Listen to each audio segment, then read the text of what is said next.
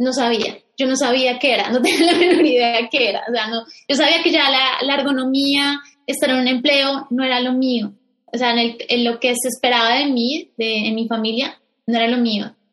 Fue que llamé en ese momento a, a, a, una persona, en ese momento que era mi expareja, pero que seguíamos hablando, y yo le pregunté, yo le dije, mira, es que soy una formación de life coaching, etcétera, y yo no sé qué hacer, etcétera, no sé si, si invierto en eso, si será lo mío, no sé. Y él me dijo, no, no, no, ahorita no es el momento, está, está, no, ¿qué te vas a pasar? Y con toda esta crisis que está pasando, etcétera. Colgué con él y dije, él me está diciendo lo que yo esperaba que me dijeran y lo que todo el mundo me va a decir a mi alrededor. En este momento, ¿a quién vas a ser leal, Eliana? ¿Vas a seguir siendo leal a lo que esperan de ti? ¿O vas a ser leal a ti? Y ahí fue cuando dije, mira, voy a dejar de, escuchar a los demás y voy a escucharme a mí por primera vez. Reinvéntate. Empieza por tu mente, tu corazón y tu espíritu. Eres perfecto y eres perfecta tal como eres. Solo tienes que darte cuenta. Libérate de tus complejos, de tus creencias limitantes, crea tu vida y recibe todo lo que necesitas. Asume ya la identidad de quien anhelas ser. Yo soy Esther Iturralde, Life Coach Espiritual. Este es un espacio seguro para que recibas las herramientas, las epifanías y los parteaguas para que de una vez por todas te liberes del deber ser social, cultural o religioso. Mi misión es abrir brecha, hacer las preguntas incómodas para que conectes contigo y con Dios. El resto lo decides tú. Ay, hoy les tengo una invitada espectacular. Les quiero presentar a una de mis Sherpas fundadoras, Eliana Duarte. Ella fue de las primeras en entrar, de las primeras en certificarse y hoy me siento súper honrada, súper contenta de poder traerla que nos cuente toda su historia de reinvención y sobre todo todas las reflexiones que ha tenido en los últimos, yo creo que en, el último año y medio, que la ha llevado a convertirse cada vez más en quien siempre ha sido destinada a ser. Eli, bienvenida a Reinventate Podcast. Es un honor para mí tenerte. Gracias por aceptar mi invitación. No, gracias a ti, de verdad, Jamás me imaginé estar a este lado del charco, digámoslo. Eh, siempre escuchaba a Reinventate Podcast y, y ahora estoy de este lado y es increíble la sensación. Muchas gracias, de verdad, por otro sueño cumplido. Eli, ¿cómo fue que encontraste Reinventate Podcast? ¿Eso fue lo primero? ¿Esa fue la forma en la que te enteraste de mi existencia? No, no, yo me enteré por, por Reinventate Summit. Ah. Fue por ahí que te encontré, eh, está la publicidad por todo lado. Yo no sé si hiciste publicidad o cómo fue, pero fue así, o sea, fue la publicidad, me llegó Reinventate Summit y el Reinventate fue lo que me resonó más, porque yo en esa época estaba buscando mi reinvención. La palabra reinvención estaba muy constantemente en mi cabeza. Y cuando fue el Reinventate Summit, fue como, ¿y quiénes son todos estos? Y creo que fue alguien que invitaste que yo ya seguía, no recuerdo quién. Y así fue como llegué, empecé, ah, ella tiene un podcast, ah, mira, voy a escuchar. Y, ahí llegué a tus podcasts justamente. Mm, me encanta. Oye, cuéntanos de esa etapa. Estabas en una etapa donde buscabas tu reinvención. ¿Cuál, cuál era tu realidad en ese momento? Eh, en ese momento, ah, a ver, esto fue, ¿esto cuándo fue el Reinventate Summit, si te acuerdas? Uh, fue en noviembre del 2019. Noviembre de 2019. Ok, yo en esa etapa, uff, vaya, vaya etapa. en 2019, noviembre de 2019, bueno, yo soy colombiana, vivo en Francia eh, y ya llevo seis años viviendo por estas tierras celtas. Y eh, en esa época acababa de eh, terminar una relación. y, pero la había terminado esa relación la había terminado porque sentía que me había perdido dentro de ella, dentro de la relación. Y no solamente dentro de esta relación, sino dentro de todas mis relaciones. Me había perdido completamente. Era como un patrón que yo tenía constantemente. Y al decidir salir de esa relación, eh, el día que cerré la puerta de, que me fui de la casa de donde vivíamos, fue como, este es el momento que me voy a dedicar ahora para mí, completamente para mí, y voy a enfocarme en esto que estoy sintiendo en mi corazón, que siento que hay algo más grande para mí, pero no sé qué es. Y dije, hay algo que está relacionado con mi, con mi ocupación, con mi profesión, y de ahí viene todo, estoy segura que viene todo este malestar que siento y que siento que no, no estoy siendo feliz con mi vida. Y en noviembre de 2019 eh, yo estaba sin casa, estaba durmiendo en el piso, en la casa de amigas de aquí para allá, buscando una casa en, en París nuevamente. Eh, lo único que tenía estable en ese momento era mi trabajo porque no tenía absolutamente nada más. Y entonces estaba en una, estaba como obsesionada con, con, con encontrar eso grande que me esperaba. Y entonces muchos podcasts, libros, empecé con el curso de milagros y fue así como llegué justamente también a la publicidad Reinventate Summit. Mm. Vámonos entonces más para atrás. Creciste en Colombia. Háblanos un poquito de cómo fue crecer en Colombia y en qué momento iniciaron las ganas de viajar y particularmente irte a Francia. Uh, bueno, en Colombia, uh, estando en Colombia, bueno, yo soy de Bogotá eh, y mi mamá, mi familia siempre estaba relacionada con los viajes porque trabajan una, en una aerolínea en Colombia. Y desde muy pequeñita, desde los seis años, empecé a viajar por el mundo. Y uno de los viajes que como que me abrió la cabeza fue viajando a Holanda. Yo tenía siete años. Y en ese viaje, pues siempre como estaba acostumbrado en Colombia, lo, lo, como lo sucio, la calle sucia, como la gente que no respetaba, etc. Y fuimos a Holanda con mi mamá tenía siete años y me acuerdo que mi mamá me dijo que yo le había dicho como, mamá, acá me gusta, aquí me gusta, aquí es muy lindo todo, acá las calles no están sucias, acá me gustaría vivir, le dije así cuando, cuando tenía siete años. Llegando a Holanda fue como, mm. vi de chiquita como que Colombia no era, era, ah, habían más cosas, habían más fronteras, había que pasar las fronteras porque había más cosas fuera de Colombia. Y ahí fue cuando empezó como esta idea de probablemente vivir en algún momento en el extranjero. Y también porque me acuerdo mucho de chiquita que estando en Holanda, eh, yo tengo el cabello negro y pues en Holanda todos son rubios y yo era la sensación en Holanda. era como, ay, qué bonita con el cabello negro, no sé qué, qué linda, la, la. Y yo, oye, acá yo soy como la, no sé, o sea, tengo algo especial en esto, en esto. Y entonces como que eso quedó muy impregnado en mí a los siete años, justamente. Y volví a Colombia y constantemente estábamos saliendo con mi familia, viajando a Estados Unidos, etcétera. Entonces como que eso me abrió mucho la, la cabeza de que no me iba a quedar en Colombia. Yo sabía que en algún momento me iba a ir. Mm. Qué importante es cuando recibimos la aprobación de los demás, ¿no? Cuando estamos chiquitos y de repente sabemos que en algún lugar nos validan y nos aprueban, cómo nos vemos o qué hacemos o nuestro acento, todo eso puede ser sumamente empoderador y de ahí se genera como un código de significado de viajar es emocionante, es positivo, me hace sentir más plena. Lo mismo lo podemos, otras personas lo pueden generar al revés, ¿no?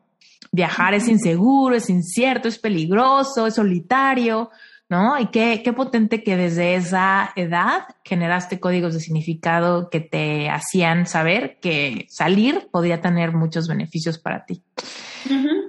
Oye, y entonces cuéntanos, ¿cuándo finalmente fue cuando dijiste, de ahora sí es una mudanza definitiva? Esto no es un viaje de vacaciones, esto es un viaje para quedarme por allá un buen tiempo. Pues en realidad mm, no lo planeé. O sea, yo sabía que iba a vivir en algún momento en el extranjero, que iba a vivir en el extranjero. Ni siquiera sabía en dónde, la verdad. Pero yo sabía que lo iba a hacer en algún momento de mi vida. Y mm, qué fue lo que generó como, como que me dio el empuje, porque también fue algo, fue un sueño que lo retrasé por mucho tiempo. Lo retrasé eh, por unos cinco años, etcétera, porque tenía miedo. Me generaba mucho miedo de como de soltar esta zona que yo conocía, que concedía para mí conocida. eh, mi familia, o, y ya tenía como, lo que ya me estaba empujando mucho más era tipo 25, 26 años. Yo decía, se supone que en mis 25, 26 años, pues ya tengo que empezar a, a tener una pareja, tener un trabajo estable, etcétera, como esta checklist de la vida, ¿no? Y cómo se me va a ocurrir en la cabeza de que me voy a ir para otro país y dejar todo, dejar este confort, dejar mi trabajo, irme, aventurarme la vida a otro país. Eh, y fue como, mm, ¿qué fue lo que hizo como que saliera de Colombia? Y ahí es cuando digo, es como, el mensaje también que quiero decir es como viajar también está, está cool, está chévere, pero yo en mi, en mi manera como yo lo hice, fue queriendo escapar y creyendo que yo iba en ese nuevo lugar, no iba a pasar lo mismo. Y al final la realidad yo la, yo soy quien me encargo de justamente crearla. ¿Qué pasó? ¿Qué era lo mismo? ¿Qué puntualmente qué era lo, lo mismo? Lo que, que, estabas queriendo escapar de algo y pensabas que no iba a pasar lo mismo. ¿Qué es lo mismo? Relaciones. Justamente en Colombia pasó que eh, tuve una ruptura, o sea, eh, decidí soltar, o sea, decidí romper la relación porque eh, está constantemente esa creencia es que yo no puedo, uh, no puedo estar con otra persona, estar con una, en una relación porque eso me va a limitar para mis sueños. Entonces, constantemente esa creencia se fue repitiendo una y otra vez, e incluso estando en Francia. Entonces, es justamente es como creemos que eh, vamos a tener la posibilidad de cambiarlo completamente yéndonos al otro lado del mundo. No. eso, eso también lo hubiera podido identificar y haberlo podido ser mucho más consciente estando en Colombia. Muchas veces creemos que los patrones van a cambiar si hacemos un cambio radical en nuestra vida, pero esos patrones realmente no se crean con circunstancias exteriores, se crean a través de nuestro paradigma de creencias. Y aún cuando nos mudamos al otro lado del mundo, pues el nuestro subconsciente y nuestro sistema de creencias y nuestros miedos y nuestros complejos y nuestras inseguridades y nuestros dramas, no los llevamos. Total. ¿No? Total. Es como otra maleta que traemos ahí sin ni siquiera darnos cuenta. Pero ahí está, ahí está presente. Y entonces, todo lo que, esos paradigmas de creencias que tenías en tu país de origen, boom, vas, vas a traerlo y vas a, va a volver a repetirse la historia nuevamente en otro lugar. Totalmente, qué potente. Oye, y entonces llegas a Francia, ¿y qué pasó? Te volviste a enamorar eventualmente. Sí, exactamente. Me volví a enamorar estando en Francia y también eh, eh, justamente por el miedo de, estar sola y de tener que enfrentar esa nueva realidad yo sola. Dejé mi familia en Colombia, dejé todo, yo me vine sola para, para Francia y en esta como sentir y querer buscar como una cierta estabilidad, uh, boom, me agarré de una relación justamente. Y ahí quedé agarrada muchísimo, eh, muchísimo tiempo porque consideraba y que eso iba a ser como mi salvador. Y justamente volvió a pasar lo mismo, volvió a pasar lo mismo de que yo siento que contigo eh, se van a bloquear las cosas a nivel de mi profesión, de mi carrera, etcétera. Prefiero cortar. Y entonces ahí fue mi primer como ahí fue donde tuve como este síndrome de corazón roto. Fue en ese momento donde de verdad, literal, sí, para mí fue muy duro llevar a cabo ese, ese proceso, de proceso de sanación, porque yo creo que no es lo mismo, no sé cómo yo lo, veo, es no, no, es lo mismo tú llevar el proceso de, de sanación de corazón roto, hacerlo en tu propio país, como en tu zona de conocida, con tu familia, amigos, etcétera, allá hacer el proceso, haciéndolo en un lugar bien en el extranjero, en un nuevo contexto, en un nuevo espacio, donde tal vez te cuesta un poco hacer, hacer amigos, eh, donde no es tu propia cultura. Entonces, para mí fue un proceso que me duró mucho tiempo y porque también yo tampoco me permití verlo, sentirlo realmente, porque para mí yo decía como, siempre me decían como, no, pues ya, o sea, eso ya vas a encontrar fácilmente a otra persona, ay, ya, supéralo. En ese tiempo también decidí entrar con una psicóloga y, y la psicóloga simplemente como que el tema era como omitido, pero yo sentía que seguía ahí y lo sentía cargando, sentía que, que lo cargaba y lo cargaba constantemente y como que era algo que me impidió también al no querer sentirlo, al no querer trabajarlo y al querer, no querer como enfrentarme a ese dolor, lo que hice fue tratar de anestesiarlo, anestesiándolo entrando a otra relación. Mm. Entonces, entrando a... Dime. Danos un poco más de detalles de cómo, cómo te sentías en ese momento que estabas pues fuera de fuera de tu zona de confort y estabas pasando por corazón roto, ¿qué síntomas había? ¿Qué emociones se presentaban? ¿Cómo te estaba afectando en tus otras actividades? Me sentía, me sentía como muy abandonada, súper abandonada, me sentía como desprotegida eh, y eso empezó a afectar justamente mi área laboral y también empezó a afectar también mi parte económica eh, mi relación con el dinero era constantemente números rojos, números rojos constantemente. Y, y también la relación con mi familia, porque, no sé, me, me volví como una persona demasiado reactiva, muy reactiva y como si me hablaban del tema, súper reactiva y no quería hablarlo y entonces como consideraba que están en contra mío. Y así, así como que empezó a afectar todas las áreas de mi vida. En, en realidad la empezó a afectar completamente y yo en ese momento tampoco dejé de hacer ejercicio, dejé, ah, eso es otra cosa también, la cara, eh, para mí el acné, eh, digamos, es como una forma, es, mi, es como mi señal de que no estoy procesando bien mis emociones. Es la señal justamente de que algo no lo estoy procesando y no lo estoy dejando salir. Entonces, cuando el acné sale, eso quiere decir que justamente hay algo que yo no estoy tampoco permitiéndole a mi cuerpo fluir y dejarlo, procesarlo, ¿no? Para mí eso también es así, también, eh, digamos, el acné, también la manera, lo que yo comía. Una alimentación terrible, la verdad, no me estaba alimentando completamente bien, comía mucha comida chatarra, entonces como que me dejé completamente de lado. Oye, Eli, y entonces cuando empiezas a ir a terapia, ¿no? Empiezas a ir a terapia con una psicóloga. ¿Qué pasa? ¿Por qué no estaban hablando de esto? ¿Por qué lo estaban dejando de lado si era como tan importante?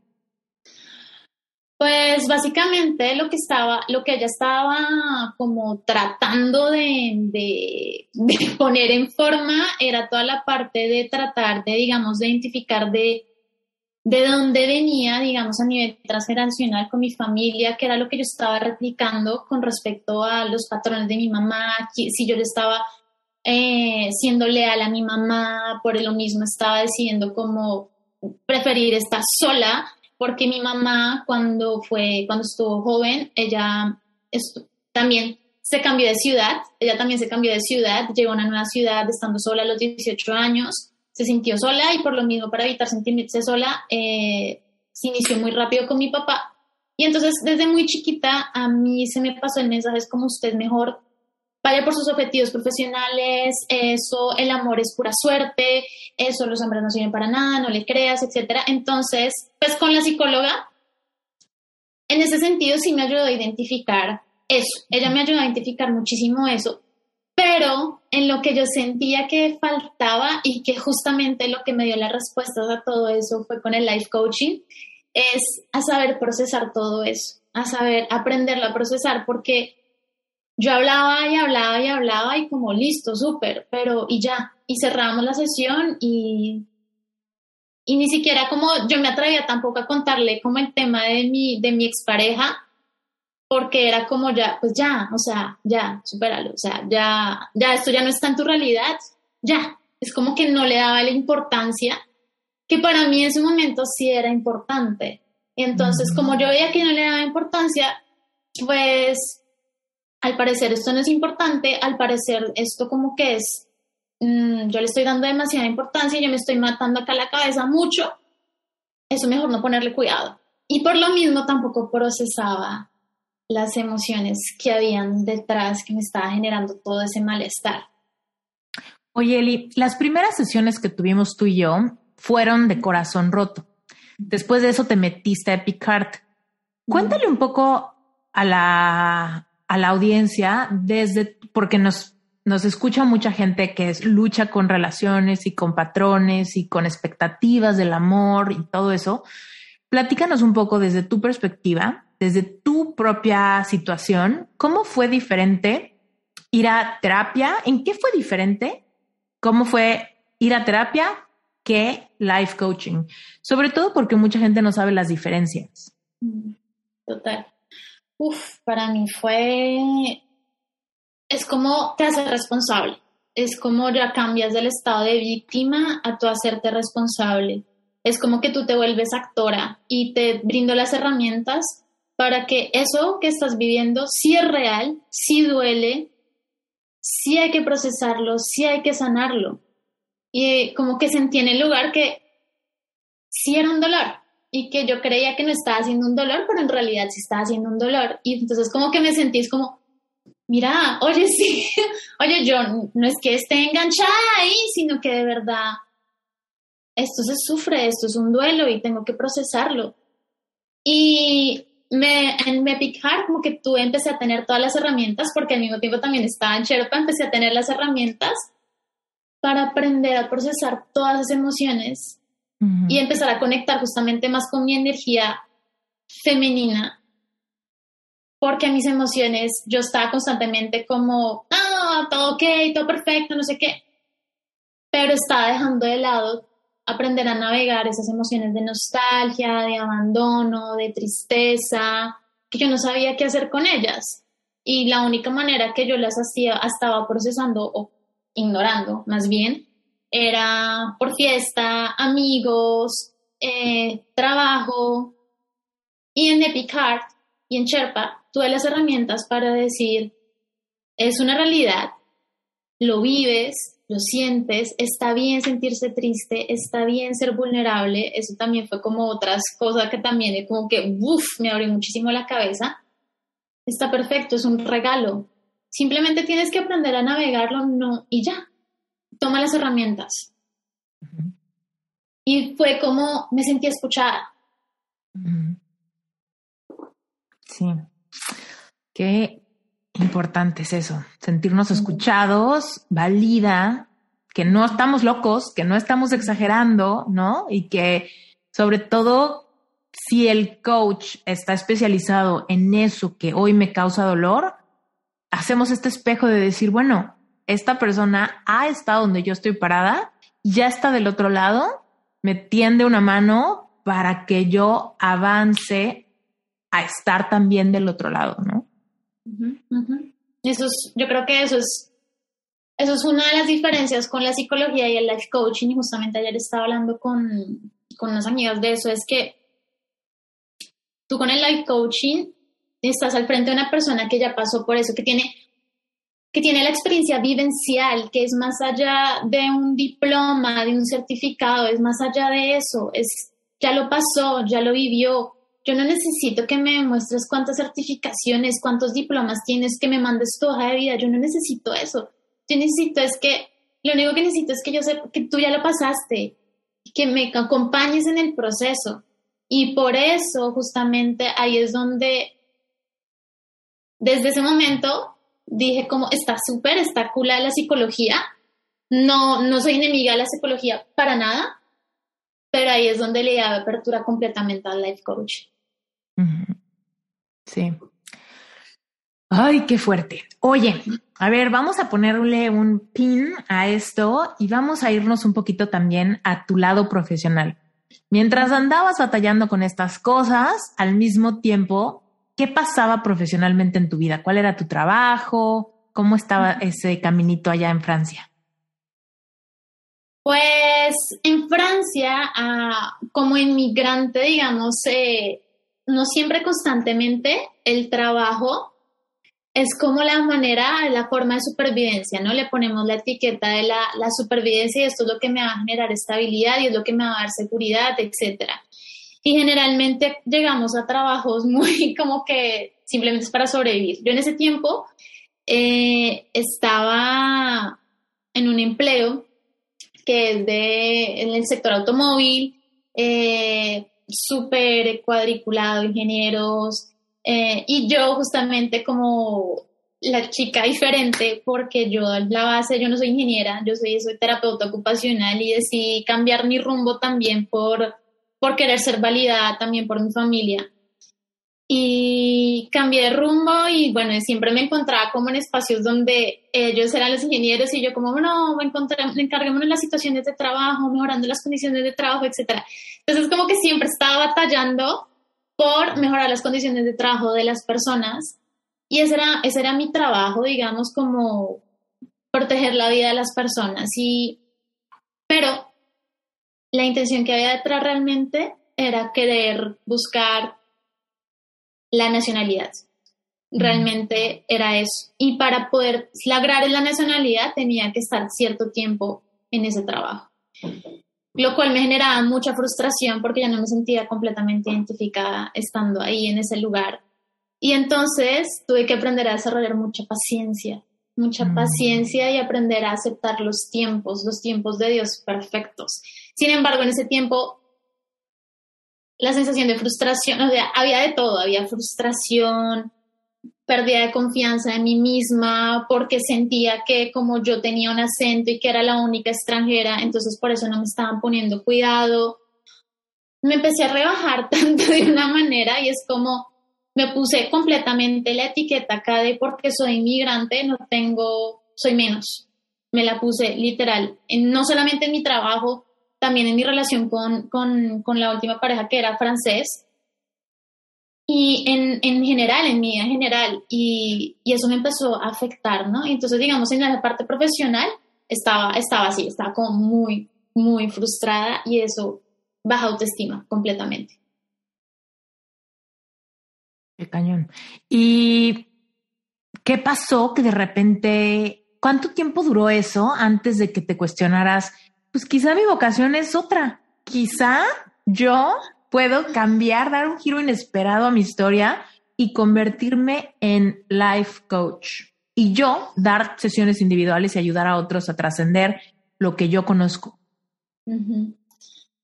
Pues fue justamente cuando decidí retomar la energía que estaba dándole tanto a, a mis parejas, a mis relaciones, etcétera, y es cuando dije como, a ver, si yo quiero estar en una relación que realmente yo me sienta que me amen, que me aprecien realmente por lo que soy, yo primero me tengo que generar eso a mí y siempre, y tengo que brillar. Y en este momento yo no estoy brillando en mi vida. ¿Cómo voy a, cómo voy a pedir que una persona esté conmigo si yo no estoy brillando? Por lo mismo, entonces dije, voy a ir a esa búsqueda de eso que me está esperando, que yo sé, que yo sé que está ahí, está afuera, está en el mundo, no sé qué es, pero ahí voy a ir a buscar detrás, eh, voy a ir a buscarlo. Y yo en ese tiempo eh, no sabía, yo no sabía qué era, no tenía la menor idea qué era, o sea, no, yo sabía que ya la, ergonomía, estar en un empleo, no era lo mío, o sea, en, lo que se esperaba de mí, de en mi familia, no era lo mío. Y yo lo que hacía ah, y se lo repito mucho también a, mis chicas, es, yo le agradecía, yo decía, tenía un mantra, es gracias, Dios y universo, ayúdame, ¿cómo era? Ayúdame a, guiar a, ayúdame a guiar a otros, algo así, era como un mantra así, como ya se lo estaba agradeciendo, pero no sabía qué era. Y yo como que estaba pidiéndole al universo y a Dios que me diera esa respuesta. Y tenía la intención que eso iba a ser, que yo iba a lograr encontrarlo, no sabía cómo, no sabía cuándo, no sabía con quién, pero tenía la certeza absoluta de que eso estaba ahí para mí. Entonces fue cuando justamente encontré a Reinventate Summit, fue también cuando otro mentor que también tengo acá en Francia apareció también y me empezó a abrir como las, las posibilidades de, de las otras posibilidades de que había más allá de un empleo eh, seguro. Y fue como ahí, como, wow, o sea, puedo lograr muchas cosas siendo inmigrante porque lo tenía muy puesto acá. yo puedo lograr eso, puedo crecer, puedo eh, trabajar en otras cosas y ¿será que sí puedo? Y como que todo esto empezó a decir, sí, quítate esa etiqueta de inmigrante, lo puedes lograr, de verdad. Y entonces empecé como la libertad financiera, eh, el coaching, dejé un poquito atrás la psicología, empecé a leer los libros, etcétera, y ahí fue cuando decidí justamente, eh, yo dije, el coaching, esto me gusta, o sea, esto me está gustando, la verdad, y empecé a escuchar un podcast en, en francés y empecé a aplicar las técnicas y de hecho con ella fue que aprendí el modelo y lo empecé a aplicar en mi vida. Y yo, oh, esto funciona increíblemente, o sea, es genial. Y mm, dije, de pronto el coaching es lo mío y de pronto el ayudar a los otros, como yo quería hacerlo en su momento cuando estudié terapia ocupacional, es realmente lo mío. Y puse en ese tiempo que yo, pues, yo lo hacía ya desde mucho tiempo, los, como lo que quería hacer cada año, ¿no? Y ese año, en 2019, coloqué en mi nevera, coloqué como un, eh, vision board chiquitico, súper chiquitico, y tenía dos opciones, tenía dos caminos. El camino que se esperaba de mí, que era irme por la parte de diseño web o irme por la parte de life coaching, porque sentía que por ahí había algo y, y coloqué la parte, de, coloqué una bandera de Francia y coloqué una bandera de Colombia porque mi intención era como poder ser libre geográficamente. Y lo coloqué, yo dije, mira, en el camino encontraré la respuesta.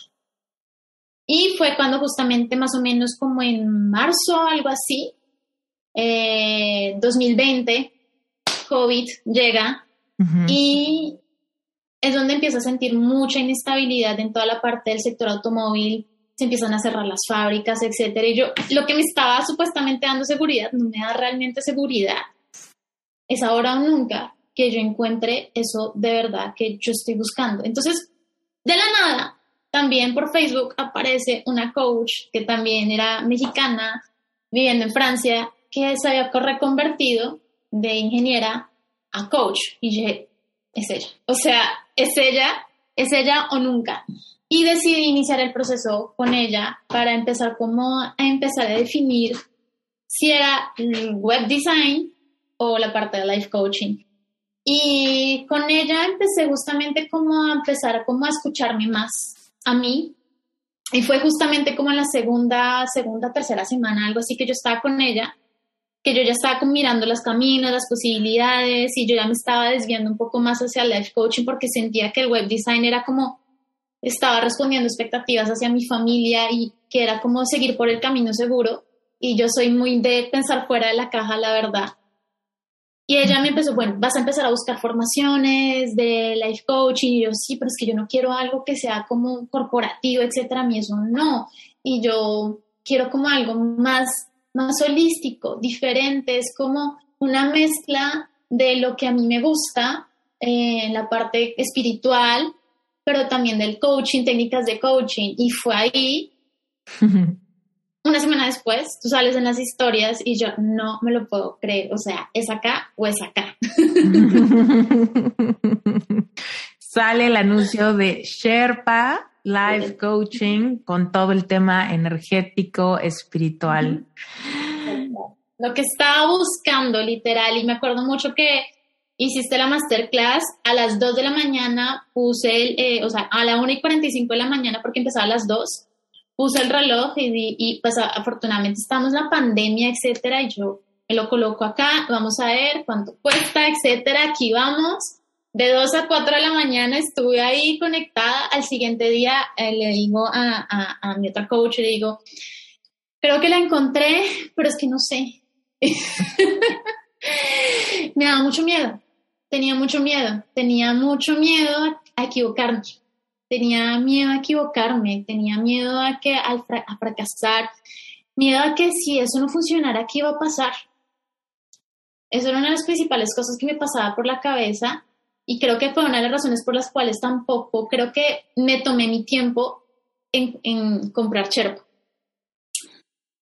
Y estando con ella, dije, bueno, vamos a tomar la decisión. Y básicamente, y yo como que yo eso no lo hacía antes y ahora sí está integrado en mi vida completamente, es bajar el cuerpo, respirar, anclarme, ¿ok? Bajar de estar acá pensando, o sea, de la mente y bajar y sentir qué es lo que siento acá en mi corazón. respirar, dejar de analizar tanto la cosa porque por mucho tiempo yo racionalicé y traté de encontrar respuestas en mi vida de una manera racional y no me llevó al, al lugar donde yo quería estar. Y cuando empecé a escuchar acá esta parte, cerrando mis ojos y sintiendo realmente, ahí es donde encontré la respuesta. dije, no, eso es lo mío. Me, me siento tan, o sea, siento que ahí puedo hacer muchísimas cosas y que de hecho es como volver a reconciliarme con mi real vocación que había dejado años atrás de terapeuta ocupacional. Oye, Eli, me encanta que hayas mencionado eso, que tenías miedo a equivocarte, miedo a fracasar y empezaste a darte cuenta que había varias maneras de tomar decisiones, racionalizando, sintiendo, confiando, ¿no? Porque hay mucha gente, mucha gente nos está escuchando ahorita que algo quieren, pero les da miedo fracasar o equivocarse, ya sea hacer ese movimiento y viajar o hacer ese movimiento y emprender o hacer ese cambio de hábitos que representa un gran reto en su vida o dejar esa relación codependiente porque qué tal que me arrepiento, qué tal que esto es muy impulsivo, ¿no? Eh, y me gustaría mucho eh, como profundizar un poco más en que el miedo es normal, ¿no? Muchas veces me preguntan, ¿es normal que me dé tanto miedo? Porque a veces idealizamos y creemos que si tenemos enfrente la decisión correcta, no deberíamos de sentir miedo. ¿No? Y hay veces que tenemos la idea de que si hay miedo, quizá es porque no es para mí o no es para ahorita. El miedo es parte de salir de la zona de confort. ¿Cómo fue, Eli, que, que a pesar de que tuviste miedo, tomaste pasos hacia adelante confrontando un poco ese miedo hasta que lo fuiste quizá bajando o dejando que saliera, fluyendo, transformándolo en otra emoción. ¿Cómo fue? Háblanos del miedo ahorita, aquellas personas que quizá ahorita se están poniendo a pensar, bueno, ¿qué cosa he postergado por miedo? Pues mira que yo ahora ahorita con el, la, como mirando para ahorita con lo que he aprendido, etcétera, y con, la, con el backup un poco, me doy cuenta que al final el miedo es miedo a, el miedo viene del ego realmente, es como esa parte de no querer, no, miedo a no cumplir las expectativas o, a ser rechazado por alguien o por algo. Por ejemplo, digamos, no sé, en ese momento yo tenía el miedo de ser rechazada por mi familia, de mm, decirles adiós, de que el camino correcto que se supone que debo seguir es tener un trabajo, lograr una pensión, etcétera. Y eh, el miedo venía de este, de este, también, de este reconocimiento de que no, miedo a no ser reconocida por mi familia, miedo a perder mi estatus social. Y entonces ahí es cuando la decisión es miedo o es amor. Y pues justamente es cuando dije como, y lo que me dio como más, como más el empujo realmente en ese momento y que me validó y justamente decir es como estoy temiendo es a eso, a eso que sea como considerada la que la el, el patito gris, digámoslo así, fue que llamé en ese momento a, a, a, una persona, en ese momento que era mi expareja, pero que seguíamos hablando, y yo le pregunté, yo le dije, mira, es que soy una formación de life coaching, etcétera, y yo no sé qué hacer, etcétera, no sé si, si invierto en eso, si será lo mío, no sé.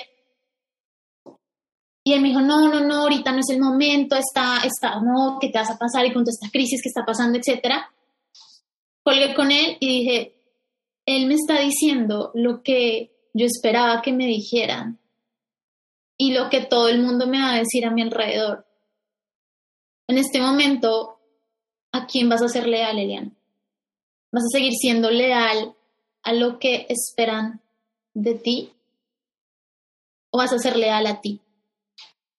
Y ahí fue cuando dije, mira, voy a dejar de, de escuchar a los demás y voy a escucharme a mí por primera vez. Y ahí fue cuando dije, ni lo pienso más. Ya, me voy con todo para Sherpa. Mmm, qué increíble. Muy bien. Y entonces te metiste a Sherpa, miembro fundador. Y bueno, pues comenzó un viaje de nueva vocación, aprender nuevas herramientas y demás, y descubriste exactamente quién es tu cliente ideal y con qué le quieres ayudar. Platícanos eso. ¿Eres life coach especializada en qué? Pues mira que justamente esas otras cosas también de que las cuales eh, aprendí en el proceso a evolucionar y, y aprender de, del tiempo y de, digamos, como, no sé, no sé si decirle como error, no sé, no, para mí son evoluciones realmente. Cuando, cuando yo inicié Cherpa, estaba muy enfocada en la parte, ya, o sea, lo mío definitivamente, y es ahí cuando, cuando es la parte la trabajé con mi, con mi, con mi antigua coach, con yo, ¿quién conecto realmente? Son las chicas que han emigrado. Porque son esas Elianas que en su momento como que se sentían completamente incomprendidas, se sentían completamente solas, sentían que incomprendidas en el sentido de cómo, cómo te vas a quejar si estás viviendo lo que tanto querías, lo que tanto anhelabas y ahora te estás quejando y te sientes, tienes ansiedad y tienes depresión, pero tú no tienes derecho a eso. O, por ejemplo, de comentarios de como, pues, o sea, a ver, pues, estás allá, ya, a ver, sácalo adelante, ¿no? Al menos, saca la barraquera que tienes y a veces nos sentimos como muy en ese sentido, como muy incomprendidas. Entonces yo sabía que mi, la persona a quien yo quería ayudar era esa chica, era a esa Eliana, que cuando recién llegó a Francia y que tuvo todo ese proceso de dolor y de adaptación, de sentir que como que se había perdido, porque en Colombia, estando en Colombia, como que sentía fuerte, eh, con confianza en sí misma, pero llegó a Francia y como que sintió que se tenía que volver a reinventar nuevamente con el nuevo idioma, con una nueva profesión, estudiando otra cosa eh, o estudiando en un máster, eh, haciendo nuevos amigos. Y es un proceso que es, que, que, que es un duelo, es realmente un duelo, es decirle adiós a una identidad que tenías en tu país y es empezar a florecer en otro país, pero para que florezcas hay que empezar a echar raíces y empezar en el sentido de hacerlo poco a poco, echarle agüita, cuidarla y respetar el proceso. Y a veces eso como que a mí eso nunca me lo explicaron, así nunca me lo dijeron cuando salí de Colombia y me hubiera encantado que me lo hubieran explicado y que me hubieran dicho, mira, Eliana, prepárate con esto, prepárate, aparte de preparar tus papeles, etcétera, prepárate también emocionalmente. Y eso me hubiera encantado. Entonces yo ya sabía desde el inicio que iban a ser mis, mis chicas que están en el extranjero, porque es Eliana, es Eliana. Y durante el inicio, cuando inicié justamente en Sherpa, estaba enfocada con mujeres en el extranjero y, y toda la parte de, de relaciones, de mujeres solteras, etcétera, y justamente me empezó a llegar muchas chicas con corazón roto. Y yo me sentía completamente identificada con ellas, ellas se sienten completamente identificadas conmigo estando con ellas y en todo este proceso de casi como un año dando sesiones de coaching, me di cuenta de, de algo que les estaba pasando a todas y que yo también pasé por ahí, justamente. Y listo, podían llegar a tener el corazón roto o podían llegar a sentirse completamente incomprendidas. Pero el punto real de esa insatisfacción o ese dolor era su ocupación, lo que estaban haciendo en ese momento, en ese nuevo país, porque muchas, digamos, nos vemos como obligadas, voy a decirlo entre comillas, a ejercer un trabajo para lograr cierta estabilidad, pero a veces es un trabajo que no está alineado a nosotros. Mm. Y, y siempre salían temas de trabajo y es que siento que esto no es lo mío y volvíamos, salíamos al tema de pareja y entonces era como un ciclo que estaba impactando todo, trabajo, pareja, dinero, trabajo, pareja, dinero, relaciones, trabajo, pareja, así. Y dije, ok, acá realmente lo que está pasando es que sienten que ya no, o sea, que ya su sentido de su proyecto migratorio ya lo perdieron completamente y que ya no hay un propósito en ese proyecto y que de hecho lo están, están perdiéndole la atención en la pareja porque creen que la pareja les va a dar esa felicidad o ese sentido nuevamente, que hace algo como lo que me pasó a mí, que yo creía que era mi pareja la que me iba a dar mi sentido nuevamente en este nuevo país. Pero no, realmente la respuesta está dentro de mí también y tenía que hacer ese viaje profundo para volver a encontrarle y darle sentido a mi vida, ya sea aquí o en Colombia, etcétera. Pero tenía que volver a mí para volver a darle ese sentido. Y entonces, justamente por eso dije como, ok, yo soy terapeuta ocupacional y fue donde empezó todo a cruzarse, fue súper bonito, la verdad, fue como, yo soy terapeuta ocupacional, a mí lo que me salvó en su momento de dolor, de miedo, etcétera, fue mi ocupación, mi terapia ocupacional, porque la terapia ocupacional, que es? Básicamente es lo que tú haces, tu ocupación puede ser profesión, pero también puede ser esas actividades, esos hobbies, lo eh, que haces aparte de tu profesión de productiva, digámoslo así. Pero que eso que haces tiene un significado para ti, tiene un sentido. Entonces, con la terapia ocupacional, justamente es la ocupación se vuelve el centro y me di cuenta que las chicas justamente esa ocupación, ese sentido de ocupación, no lo tenían, lo habían perdido. Y eso está impactando todas las áreas de su vida. Mm. Entonces el life coaching, toda la parte de inteligencia emocional me ayudó muchísimo también. Lo integré también ahí, terapia ocupacional, la parte también de prevención de riesgos laborales, que es mi experiencia, digamos, corporativa. Empezó a dar ese cruce y empecé, esto es esto es el lugar, esto es lo mío. Todo eventualmente se sincroniza y empezamos a sentir certeza, ¿no? Esto, esto, esto. Y podemos darnos el permiso de sobre la marcha irlo formando, quitándole, poniéndole, dándonos permiso de probar, a ver qué se siente y encontrando eh, cada vez más lo que se siente expansivo, ¿no? Para nosotros. Y está bien bonito que, lo estés logrando así. Eli, cuéntanos más de cómo compartes todos estos mensajes donde se integran tus aprendizajes, tanto tu preparación, los dolores por los que has transitado, las personas a las que puedes ayudar, porque también tienes un podcast. Cuéntanos eso, ¿cuándo nació tu propio podcast? Ah, eso también fue otro proceso. Eh, el podcast nació cuando nació también, eh, creo que fue este año, eh, realmente, no recuerdo muy bien. Un poquito después de que entraste en Sherpa, como por ahí del módulo 3 o algo así, lanzaste tu podcast, ¿no? Sí, creo que sí, pero también era un miedo, era un miedo, porque a mí de los mayores miedos y de los cuales esta vocación me reta todos los días es la vulnerabilidad.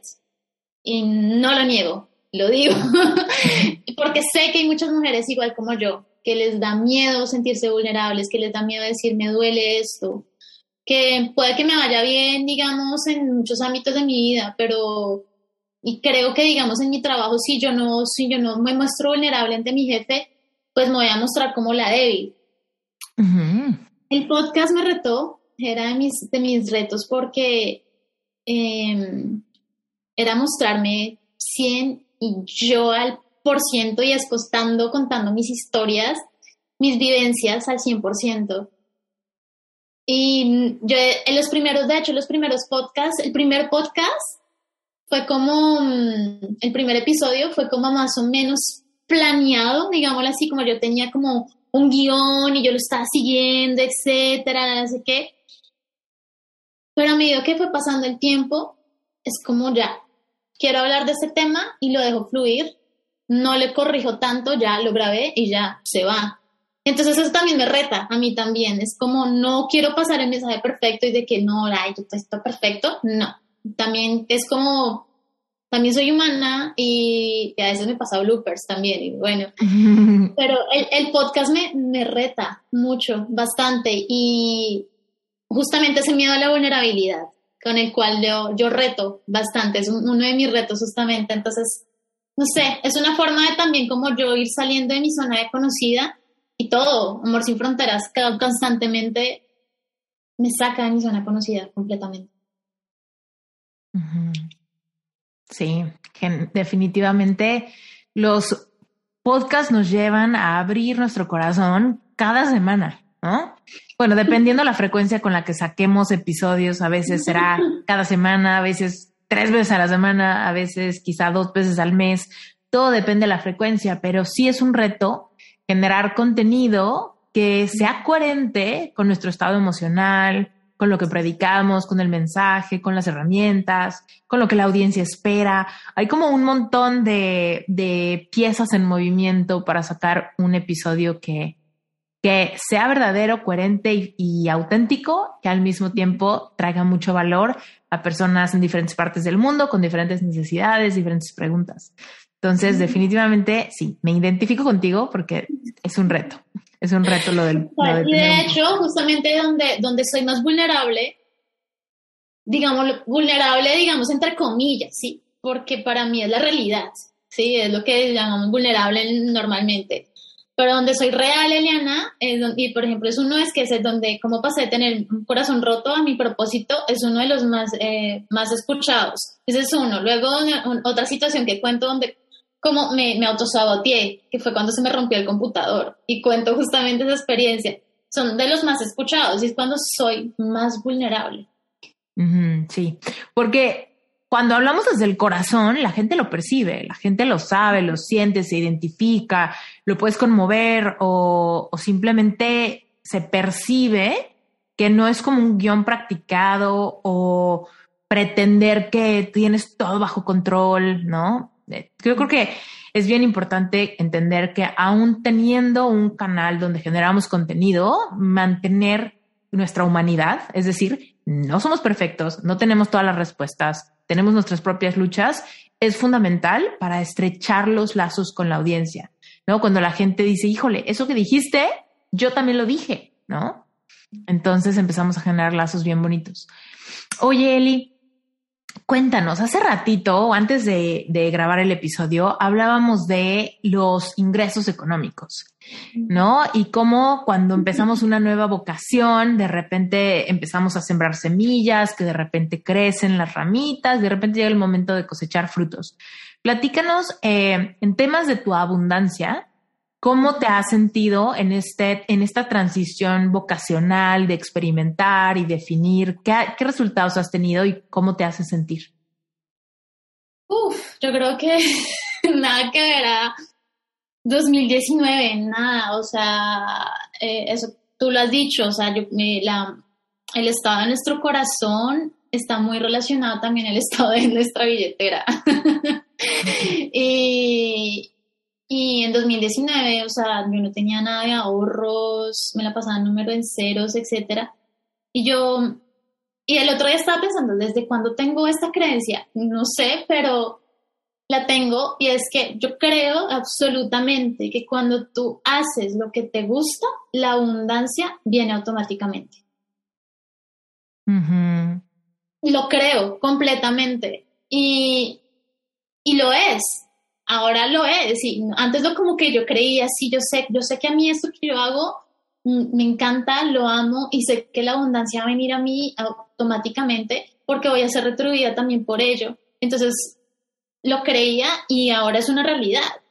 Y cuando uno hace lo que, lo que uno tanto le gusta, creatividad fluye, eres abundante en cuanto a creatividad también eres abundante en querer compartir todo ese conocimiento con las personas, crear contenido. Y por ende, Dios te lo va a retribuir. Mm. Y ahorita mi, mi, el estado de mi billetera es completamente diferente a 2019. La relación que yo tengo con el dinero ha evolucionado durante el tiempo. Antes yo no, pero lo por lo mismo, porque pensaba que como inmigrante en ese momento yo no podía tener la misma estilo o calidad de vida de un francés. Puede sonar estúpido, pero es la realidad, es lo que yo pensaba. Me comparaba con ellos. Y hoy en día es como yo puedo lograr y hasta más. Porque no me puedo permitir a mí en un momento pensar que puedo ser millonaria. Porque no puedo pensar, imaginar que puedo tener, puedo viajar y tener una super casa preciosa y divina. ¿Por qué no? Entonces dejé como de pensar en lo poquito y también por eso también recordaba mucho el tamaño de mi mini vision board. En ese tiempo, 2019, era como una hojita, nada más. Y, y, ahorita el tamaño de mi vision board de todas las cosas que quiero ha cambiado. Y de hecho, ayer estaba pensando, me voy a comprar otro más grande, quiero meterle más cosas. porque sé que lo merezco y sé que la abundancia va a venir a mí. Entonces es simplemente, no sé, no sé de dónde, de dónde lo escuché, la verdad, porque antes no me lo creía para nada, antes era como, necesito tener un trabajo estable y pues ya, y, y, de ahí va a venir mi, mi dinero y, y, pues ya, y eso es, eso se supone que es lo que debo tener. Y ahora, ¿qué es lo que quieres? ¿Qué es lo que te das permiso de querer ahora? muchísimas cosas, la verdad. O sea, yo quiero viajar por muchas partes del mundo, quiero vivir en muchas partes del mundo, quiero tener muchos, muchos espacios, digamos, como bases en el mundo. Como cuando llamo bases es como casas en lugares del mundo. Entonces quiero tener una base, quiero tener una base en Europa, quiero tener otra base en Colombia, quiero tener otra base, digamos, hacia, hacia, tipo hacia el este del mundo, digamos, por allá, India, Bali, etcétera. Eso quiero. Y antes yo no lo permitía, antes como quiero nada más una casita y, ya, no más. Eso es una de las cosas que quiero y quiero, la verdad, y lo voy a decir acá en el podcast, quiero ser millonaria. Quiero ser millonaria y me lo merezco, porque sé que va a ser así.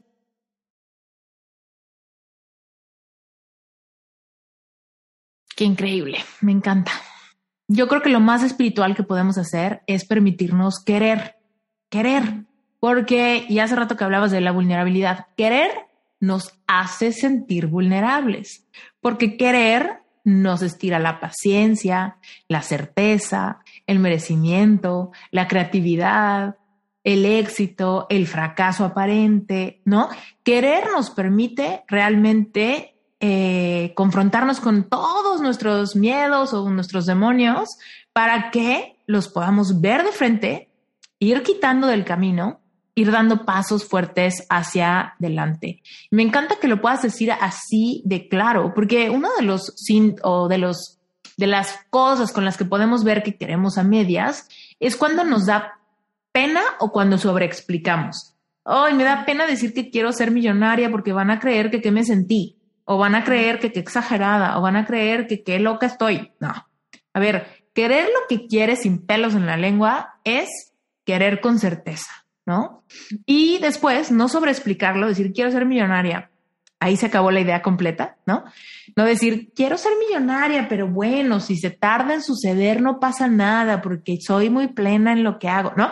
Esa sobreexplicación también es un síntoma de que ya estamos dando explicaciones de más para que los demás no vayan a creer algo de mí o para que si no pasa no vayan a sentir pena porque qué ingenua fui o, ¿no? Todas estas cosas son bien importantes cuando nos atrevemos a creer.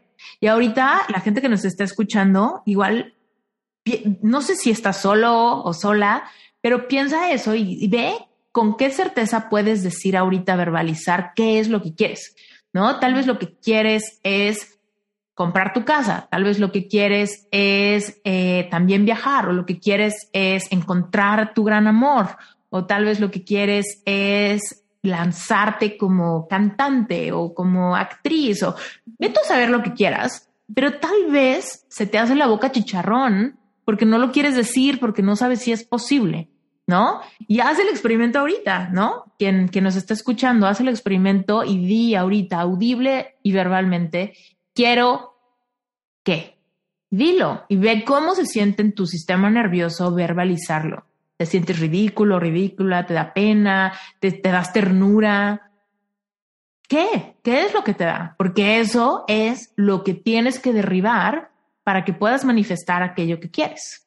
Y si hay algún tipo de miedo, vergüenza o incluso la sensación de que lo que yo quiero puede ofender a los demás, ¿no? Puede también ser eso, ¿no? Que decimos, híjole, pero ¿cómo puedo decir que quiero ser millonario? Mi, familia se va a enojar conmigo porque van a creer que considero algo, los considero mediocres o cosas así, ¿no? Nos hacemos un montón de marañas en la cabeza al respecto de lo que queremos. Es por eso que, que querer es algo muy espiritual, porque nos lleva a confrontar y a tener que sanar. No podemos querer sin sanar. No podemos querer sin responsabilizarnos, no podemos querer sin recuperar la autonomía, ¿no? Oye, Eli, cuéntanos, seguramente ahorita hay muchas personas que se identifican contigo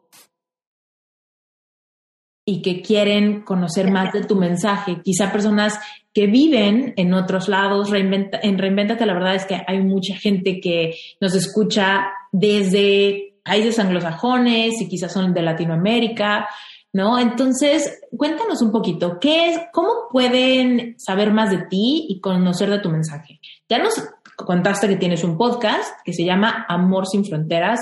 Que Vive sin fronteras. Vive sin fronteras se llama. Vive sin fronteras, ok. Y lo pueden encontrar, por supuesto, en todos lados donde está Reinvéntate. Facilísimo. En cuanto termines de escuchar este episodio, puedes buscar Vive sin Fronteras y darle subscribe para que puedas empezar a escucharlo. Pero, ¿qué más? Cuéntanos dónde pueden eh, quizá tener una sesión individual contigo o quizá comprar alguno de tus productos o cursos. Cuéntanos. Pues bueno, me pueden encontrar principalmente por Instagram, que es como ahí donde me muevo más constantemente. en Instagram es arroba amorsinfronteras.com. Eh, básicamente eh, me pueden encontrar ahí, ahí pueden también en el Linktree, justamente en el, en el enlace hay como un test.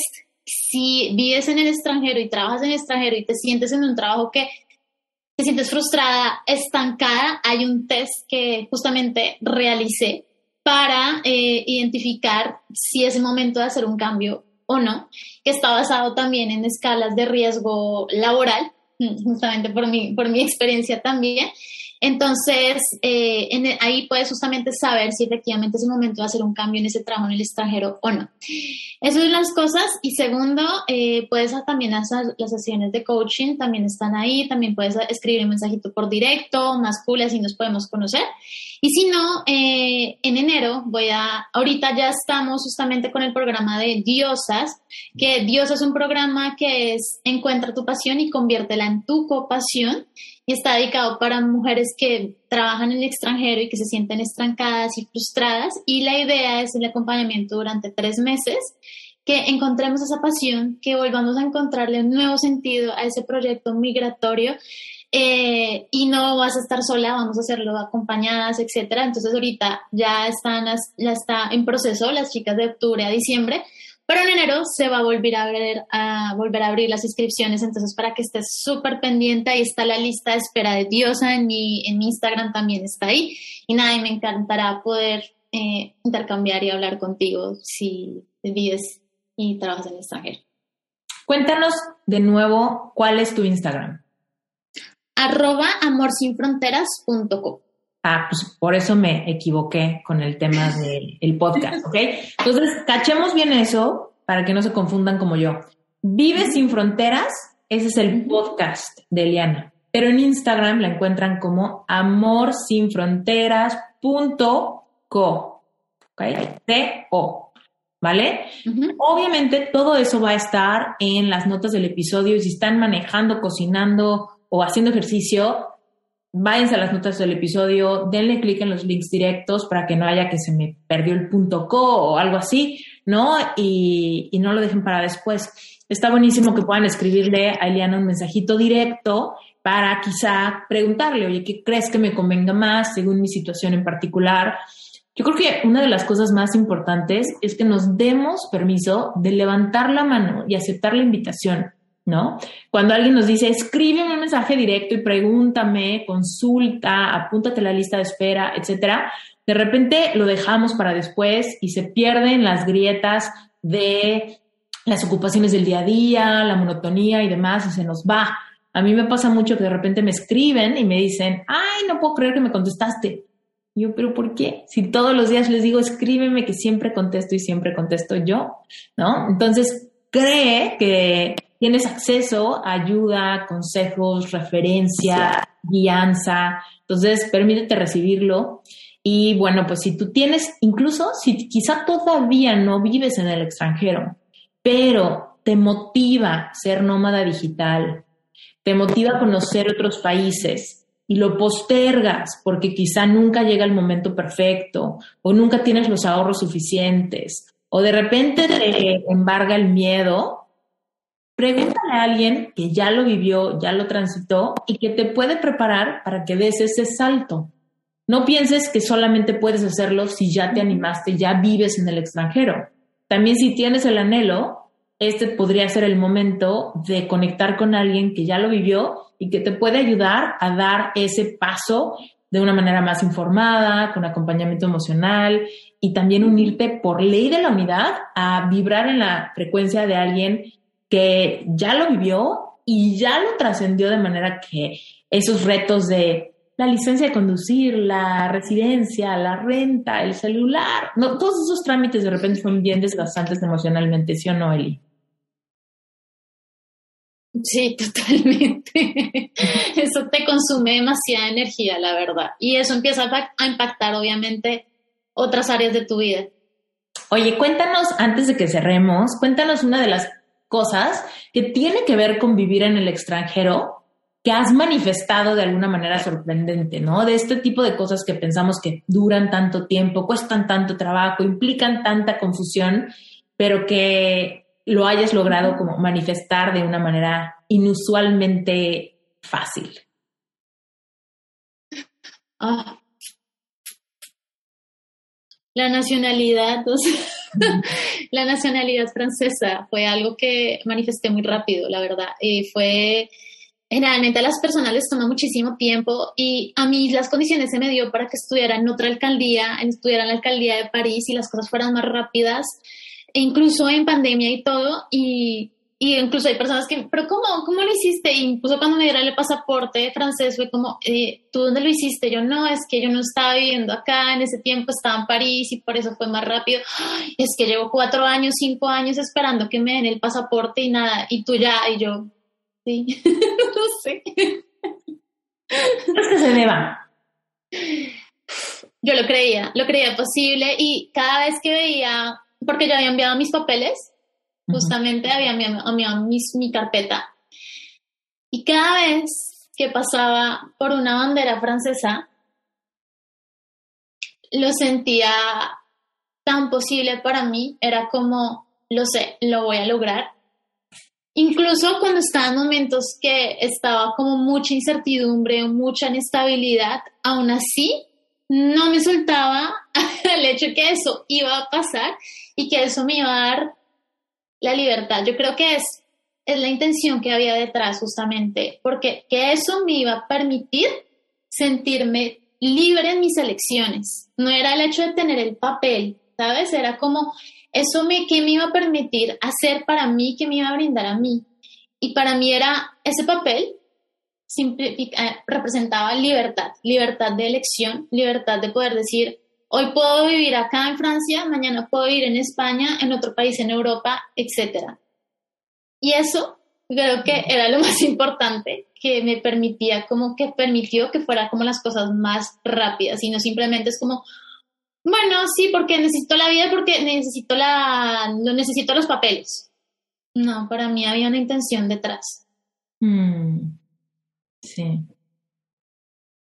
Oye, ¿y como qué acciones inspiradas hacías como para sentirlo? Digo, nos dijiste lo de la bandera, que cada vez que pasabas por una bandera. Sí. Esa es una súper bonita acción inspirada, pero ¿hiciste alguna otra cosa así como poner un Photoshop de tu pasaporte en tu vision board o cosas así o no? Bueno, el pasaporte ya lo tenía ahí más que, más que puesto desde hace muchísimo tiempo. Pero no, ¿qué otras acciones inspiradas tuve así con respecto a la nacionalidad?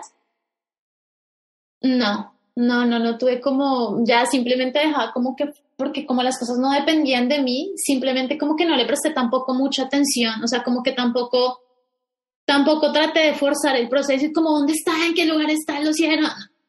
Lo solté. Realmente lo solté, yo sé que va a llegar a mí, no sé cómo, no sé cuándo, incluso de hecho me cambié de lugar que probablemente podía retrasar el proceso, para nada retrasó el proceso, es como, no le, o sea, no sé, no le presté atención, la verdad, es como, sabía que iba a llegar, lo tenía ahí, y cuando iba a llegar, justamente días anteriores de que iba a llegar, que me lo anunciaran, que saliera como el decreto, yo lo sentía, o sea, ya me sentía como en tierra francesa, como que ya, ya estaba acá, ya tenía un pie más acá que allá, la verdad. Yo lo empecé a sentir como una semana antes de que saliera el decreto. Mm. Y cuando salió el decreto, dije, ya, este es, o sea, súper, súper como tranquila, ya, o sea, como que ya, o sea, lo sé, o sea, ¿para qué, para qué me estreso si yo sé que va a salir? Y lo solté completamente. O sea, como que no estuve ahí como, no, como que lo solté realmente. Perfecto, pues qué bonito, porque sí, también la ley del menor esfuerzo es cuando podemos soltar y confiar. Me encanta, Eli. Un placer tenerte en Reinventate Podcast. Muchas gracias por tu tiempo, por tu historia, por inspirarnos. Gracias por haber confiado tanto en Epic Heart como en Sherpa y haberme dejado guiarte en un pedacito de, de este camino que no acaba nunca, ¿verdad? Pero un pedacito. Para mí ha sido un placer verte florecer y transformarte. Así que invito a todo el mundo a que de verdad que te empiecen a seguir, que te pregunten, que conecten contigo, que escuchen tu podcast estoy segura que, que, vas a animar a muchísima gente a empezar a hacer cosas grandes a pesar del miedo. Sí, totalmente. Muchas gracias a ti de verdad por ser inspiración y uh, no tengo palabras para agradecerte de verdad lo importante que ha sido y el ángel tan bonito que ha sido en mi vida, Esther, de verdad. Muchísimas, muchísimas, muchísimas gracias.